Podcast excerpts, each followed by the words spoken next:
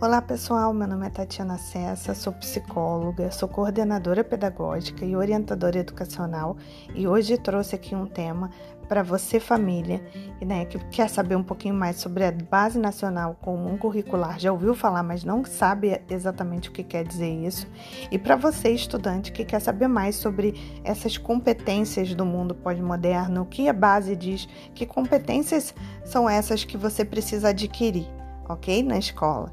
Então, o primeiro item é o conhecimento. Ora, desde sempre a escola ela existe para passar esse conhecimento sobre o mundo, seja ele sobre o mundo físico, social, cultural e hoje em dia até sobre o mundo digital. Mas você, estudante, deve se perguntar: mas para que eu vou à escola? E eu vou responder: para explicar a realidade, para entender a realidade e para colaborar com a sociedade. Então você Estudante é um agente de mudança para essa, para essa sociedade, ok? O segundo item é o pensamento científico, crítico e criativo, ou seja, utilizar a ciência de forma crítica e criativa. Mas de que forma eu posso fazer isso? Você deve se perguntar. É muito simples, testando as hipóteses e buscando novas soluções de forma criativa. É dentro da sala de aula que você pode ter uma nova ideia, pode buscar um novo conhecimento, pode trazer uma nova descoberta científica. Isso é muito valorizado atualmente. O terceiro item é o repertório cultural, ou seja, valorizar as manifestações artísticas e culturais. Muitas vezes os pais me perguntam por que meu filho tem que saber sobre um mito de uma outra sociedade por que, que ele tem que entender um mito grego ou o que está acontecendo lá do outro lado do mundo? Ora, esse repertório cultural ele tira o, estudante daquela bolha em que, na qual ele vive muitas vezes. É, ele expande a mente, mostrando que tem outras sociedades, que tem outras formas de pensar. E isso é muito importante. O quarto item é a comunicação. É utilizar diferentes linguagens, é saber se expressar. Hoje, o estudante ele precisa saber expor as ideias no papel, saber verbalizar as ideias e também saber verbalizar os sentimentos. E para isso, ele precisa, precisa ter um bom repertório, ele precisa ter um bom acervo é, teórico, ele precisa ter um bom acervo verbal para saber se posicionar e comunicar aquilo que ele entende como importante. O quinto item é a cultura digital. Hoje em dia não tem mais como negar que o, o, as crianças elas já nascem no meio tecnológico.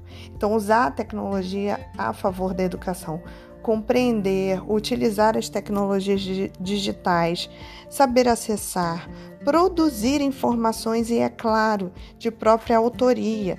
Não é aquele famoso copia e cola, e sim resolver problemas, se comunicar com a tecnologia. Isso é fundamental. Sexto item é trabalho e projeto de vida. Ou seja, olha que interessante, gente, é saber se apropriar desse conhecimento que o aluno adquire na escola para entender o mundo de trabalho e saber fazer as escolhas com liberdade e, na verdade, também com autonomia. Ou seja, eu estou na escola nesse momento, mas eu penso no meu futuro eu penso, eu traço meu caminho, eu penso o que eu quero para mim daqui a cinco anos.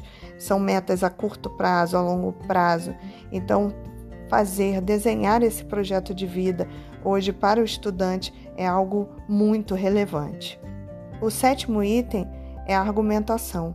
E não só simplesmente argumentar, argumentar com dados, defender o seu ponto de vista de forma coerente com consciência e principalmente, principalmente com consciência socioambiental. Hoje em dia, no nosso cenário onde nós pensamos em preservar a nossa sociedade, o meio ambiente, é saber argumentar com base nessa consciência, ok? O oitavo item é o autoconhecimento e o autocuidado, ou seja, o estudante ele também, através das matérias que ele recebe, que ele lê das apostilas dos livros, ele aprende também a cuidar da saúde física e emocional.